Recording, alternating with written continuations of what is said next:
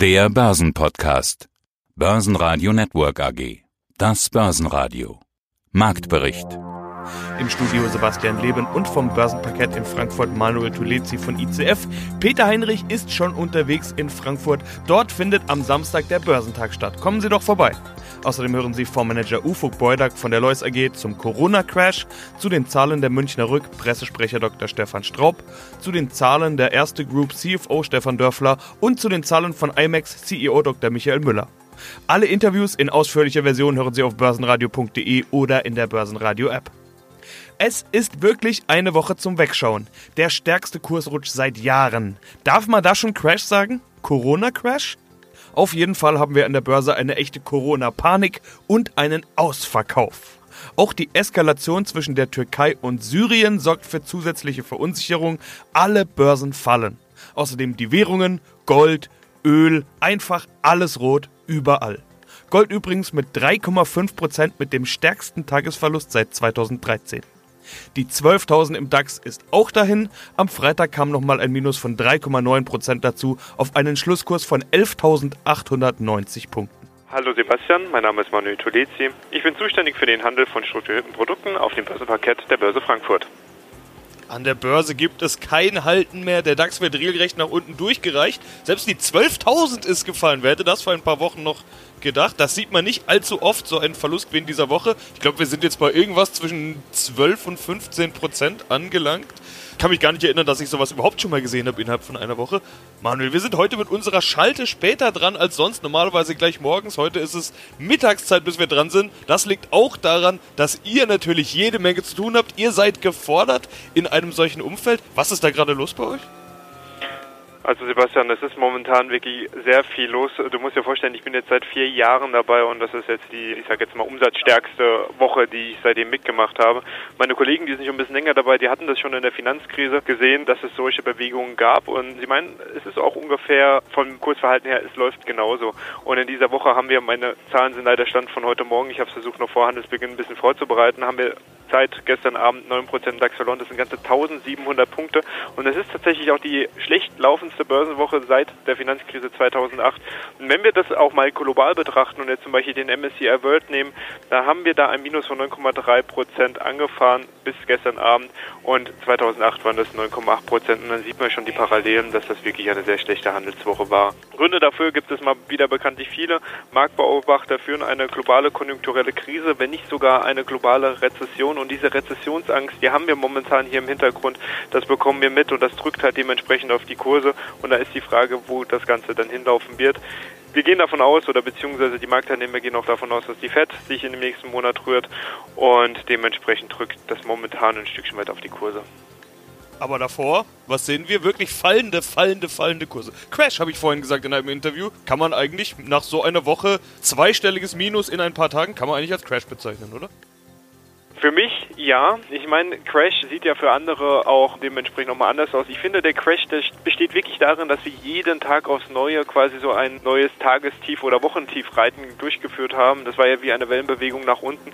Und ich glaube, das Ganze hat das ein Stückchen weit meines Erachtens zu einem Crash gemacht, dass wir wirklich fünf Tage hintereinander mit einem Minus aus dem DAX rausgelaufen sind und jetzt so als I-Pünktchen oder Krönung am Ende der Woche sogar in der Kasse unter die 12.000 Punkte gefallen sind, Sebastian. Corona, Corona, Corona, würde ich mal sagen. Daran liegt's, oder das ist zumindest das große Thema. Ein Fondsmanager hat mir vorhin die Frage, ist es Angst oder schon Panik gesagt? Ganz klar Panik. Und zwar nicht nur an der Börse, sondern natürlich auch in den Medien, auf den Straßen. Wie leer ist denn die U-Bahn morgens? Wie leer ist der Handelssaal? Macht sich bei euch auch schon Corona Angst oder Panik breit? Momentan haben wir die Corona-Angst tatsächlich hier nur auf dem Bildschirm und in den Kursen. Hier in Frankfurt ist eigentlich noch alles ganz entspannt, sowohl hier auch auf dem Parkett. Die Angst geht halt ein Stückchen weit natürlich mit, dass halt die Weltkonjunktur ein Stückchen weit abflacht und das haben wir natürlich aktuell in dem Markt auch gesehen. Schönen guten Morgen, mein Name ist Ufo Beudak, ich bin Fondsmanager bei der Lois AG, eine Investmentgesellschaft spezialisiert auf die Aktienanlage. Jetzt rappelt's richtig an der Börse. Schon wieder fast 5% im Minus, während wir sprechen. Deutliches Minus auf Wochenbasis aktuell und es sieht aus, als wäre es heute Abend vielleicht sogar noch mehr. Grund ist Corona. Pandemie, wie man das ja inzwischen nennen muss. Immer neue Infizierte, immer neue Meldungen, auch aus der Wirtschaft. Eine Firma nach der anderen passt die Prognose an oder gibt gar keine mehr. Herr Beutak, wird die Corona-Angst, die ja schon seit einer Zeit umgeht, gerade zur Corona-Panik? Ja, das muss man ganz klar sagen. Also gerade die Entwicklung, die wir auch heute erleben, es entsteht tatsächlich überall Panik. Und gerade an den Kapitalmärkten, das ganze Geld wird abgezogen. Die Leute sind zur Sicherheit erstmal in Cash, gerade zum Wochenende. Daher sehen wir so eine heftige Reaktion. Ja, das ist ja die typische Anlegerreaktion. Erstmal irgendwie raus, dann in sichere Häfen. Interessant ist ja, dass Bonds dann wieder besonders gefragt sind. Noch vor kurzem hieß es, Aktien sind alternativlos und was will man mit Anleihen, da geht nichts mehr. Offenbar ja doch nicht, denn selbst der Bund Future wird ja gerade fleißig gekauft. Was ist da los? Und das ist tatsächlich das Phänomen, was wir in den letzten Jahren immer gesehen haben, äh, dass Negativzinsen noch zu weiteren Negativzinsen führen. Also äh, wenn wir uns das mal vor Augen führen, dass die Schweizer Zehnjährige bei minus 90 Basispunkten. Man hätte damals gedacht, bei 50, oh, das ist ja schon sehr negativ, jetzt sind wir auf 90. Also äh, hier scheint es auch nahezu kein Ende zu geben, wobei wir fester Überzeugung sind, dass man dem Ende eher nahe ist, als dass wir hier noch am Anfang stehen. Die Aktienanlage ist langfristig ausgerechnet. Wenn wir uns jetzt überlegen, wie es in ein, zwei, drei, vier, fünf Jahren aussieht, da muss man doch sagen, dass auch so etwas wie der Coronavirus sicherlich nicht alle Unternehmen der Welt so in dem Maße beeinflussen kann, dass hier sich nicht auch gute Investmentchancen ergeben. Darüber möchte ich gleich sprechen. Einen sicheren Hafen habe ich jetzt noch nicht angesprochen, nämlich Gold. Der Goldpreis ist ja sowieso schon wahnsinnig gestiegen in letzter Zeit, in den letzten Wochen und Monaten. Aber ich habe gerade mal geschaut, auch da fallen ja die Kurse. Das ist interessant. Sind das auch Gewinnmitnahmen? Also gehen die Leute auch aus dem Gold raus und in Cash oder wie schätzen Sie das ein? Ja, tatsächlich hatte ja Gold, wenn man so möchte, in 2019 und 2020 seine Renaissance erfahren. Jetzt im Moment ist es so, dass gerade diese quantitativen Strategien eigentlich agieren. Das bedeutet, wenn bestimmte Schwellmarken überschritten werden, positionieren sich automatisch die Algorithmen oder die Computer und bewegen dadurch die Märkte. Dann sehen wieder andere Marktteilnehmer solche starken Beeinflussungen und reagieren erneut wieder darauf. Also man kann sicherlich nicht aus jeder Kursbewegung das hier ablesen, was die Interpretation sein soll auch gerade wenn Sie sich auf den Währungsmärkten angucken, warum ist der Dollar schwächer? Wir würden jetzt hier interpretieren, gut, die Amerikaner werden die Zinsen senken. Allerdings ist tatsächlich das übergeordnete Thema zum jetzigen Zeitpunkt raus aus allem. Wenig überraschend sind alle DAX-Werte im roten Bereich, VW allerdings nur minimal, da hätte es fast für ein Plus gereicht. Auch die anderen Autowerte halten sich verhältnismäßig gut, obwohl es auch hier abwärts geht. Einer der stärksten Verlierer im DAX ist die Deutsche Post mit 5,2% Minus. Hier wird der Elektro-Street Scooter eingestellt, auf den man zeitweise gesetzt hat. Außerdem wird die Gewinnprognose geschluckt. Linde war DAX-Schlusslicht mit 6,2% Minus.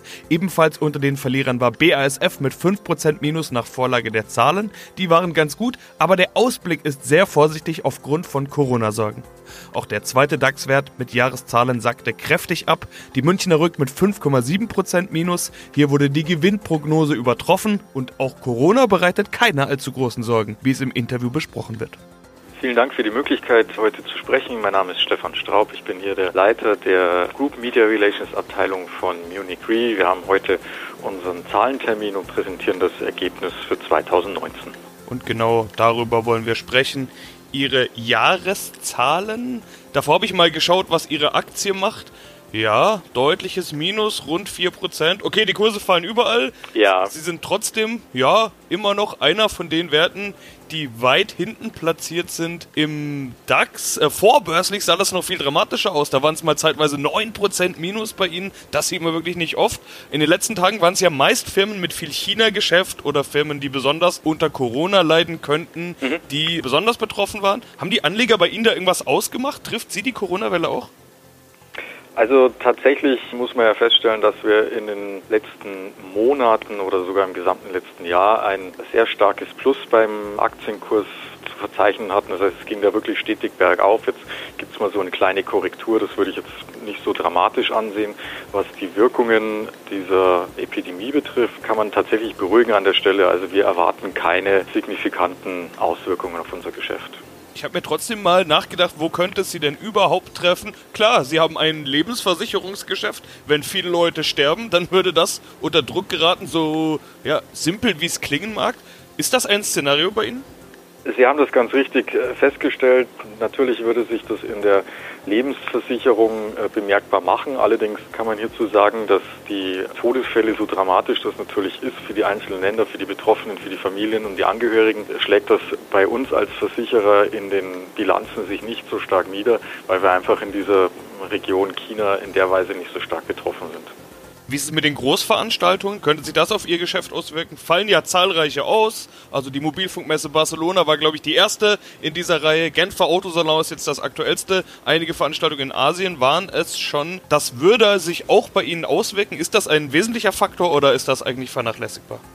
Tatsächlich ist es richtig, dass man da jeweils im Einzelfall nachschauen muss, äh, wie so eine Veranstaltung versichert ist und ob bei dieser Abdeckung auch ein Epidemiefall als Ausfallgrund mit berücksichtigt ist. Das ist in jedem Einzelfall unterschiedlich geregelt und festgelegt in den Versicherungsbedingungen je nachdem, wie der Kunde das abdecken möchte und wie, wie wahrscheinlich er so einen Ausfall hält. Unterm Strich äh, kann man sagen, dass es wahrscheinlich schon Veranstaltungen geben wird, bei denen das mit abgedeckt wird und bei denen auch wir dann Versicherungszahlungen leisten. Auch das wird aber unterm Strich keine sehr große Größenordnung haben. Also wenn man alles in allem, alle Veranstaltungen, die da möglicherweise betroffen sein könnten, zusammennimmt, dann ist man in einem geringeren dreistelligen Millionenbetrag. Mein Name ist Stefan Dörfler, ich bin Chief Financial Officer der Erste Group seit dem 1.7.2019 und äh, bin davor schon in vielen verschiedenen Funktionen für die erste Gruppe tätig gewesen. Wir wollen über Ihre Zahlen sprechen, aber davor habe ich mir mal die Aktie angeschaut. Freier Fall an den Börsen überall. Die Börsen rattern nach unten, auch der ATX und natürlich auch Ihre Aktie. Mehr als 3% Minus. Normalerweise wäre das bemerkenswert. Heute sind Sie nicht mal einer der größten Verlierer im ATX. Erstmal ganz kurz dazu. Hat nichts mit Ihren Zahlen zu tun, nehme ich mal an. Oder was sagen denn die Investoren? Ja, es ist für uns alle natürlich offensichtlich, dass die letzten paar Tage von der Verunsicherung durch den äh, Coronavirus gekennzeichnet sind und das setzt sich auch heute am heutigen Handelstag bisher fort. Es ist sehr schwierig hierzu irgendeine kurzfristige oder auch mittelfristige Prognose zu geben im Moment. Dementsprechend tue ich das auch nicht. Also sprechen wir lieber über ihre Zahlen, die kennen wir, die haben wir bekommen, die Pressemeldung auch. Und die beginnt eigentlich mit einem Zitat, das ich als Einstieg ganz gelungen finde, nämlich die Steigerung des Betriebsergebnisses um 8,7% auf nahezu 3 Milliarden Euro zeigt eindrucksvoll, dass die erste Group kerngesund ist. Das ist im europäischen Bankensektor momentan eher selten und stattet uns mit einem starken Fundament für zukünftiges Wachstum aus. Damit ist eigentlich schon ganz viel erzählt. Beginnen wir vielleicht mal mit dem Gewinn 8,7% plus auf fast 3 Milliarden Euro. Wie konnten Sie das erreichen? Wir konnten das Betriebsergebnis durch ganz solides und sehr gesundes Wachstum quer durch unsere Märkte und Geschäftssegmente erreichen und entsprechend gut ausbauen, was uns sehr freut, weil diese Stabilität im Kreditwachstum quer durch unsere Länder eine absolut notwendige Basis auch für unser weiteres Wachstum darstellt.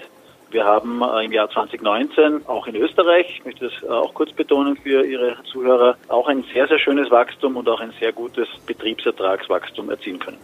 Ja, guten Tag. Mein Name ist Dr. Michael Müller. Ich bin CEO und Gründer sowie auch Hauptaktionär der IMEX Real Estate AG. Ja, Corona als Stichwort. Bereitet Ihnen das eigentlich Sorgen? In letzter Zeit werden ja fast alle Branchen abgestraft. Und wenn Anleger noch was kaufen, dann sind das die sogenannten defensiven Aktien. Gestern habe ich mit einem Immobilienunternehmen gesprochen, TRG Immobilien, und da hat mir der Vorstand gesagt, in solchen Corona-Krisenzeiten sind Investments in Immobilien und die Baubranche eigentlich nur zu empfehlen. Damit wären ja dann auch irgendwie Sie gemeint. Sind Sie Corona-sicher oder machen Sie sich Sorgen? Ja, also ich fühle mich Corona-sicher, sowohl was unser Geschäft betrifft, als auch was mich persönlich betrifft. Ich fühle mich voll fit, trotz meiner 66 Jahre. Also habe ich da kaum Bedenken, also gar keine eigentlich.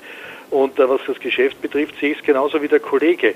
Also was sollte jetzt Immobilien also mit dem Coronavirus zu tun haben? Es ist eine Anlage in Substanzwerte.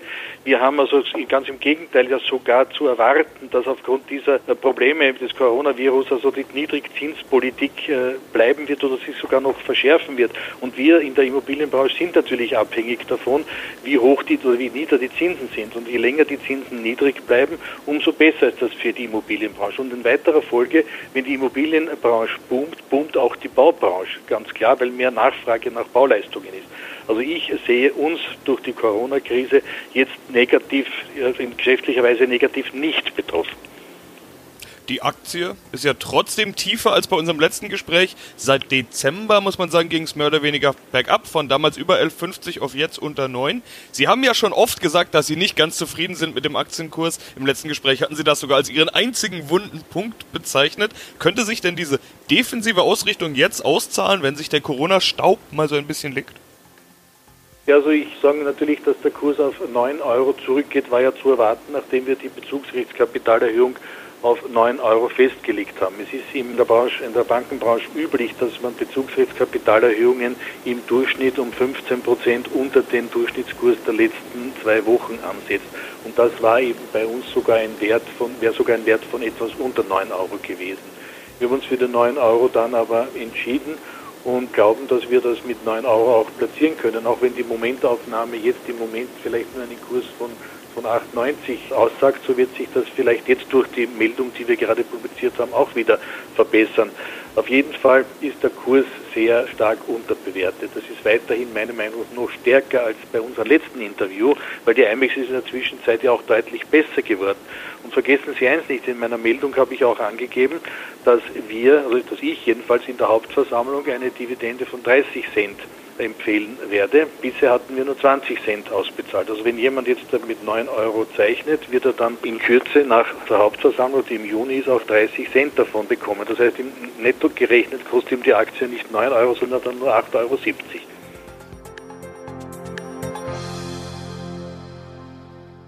Börsenradio Network AG Marktbericht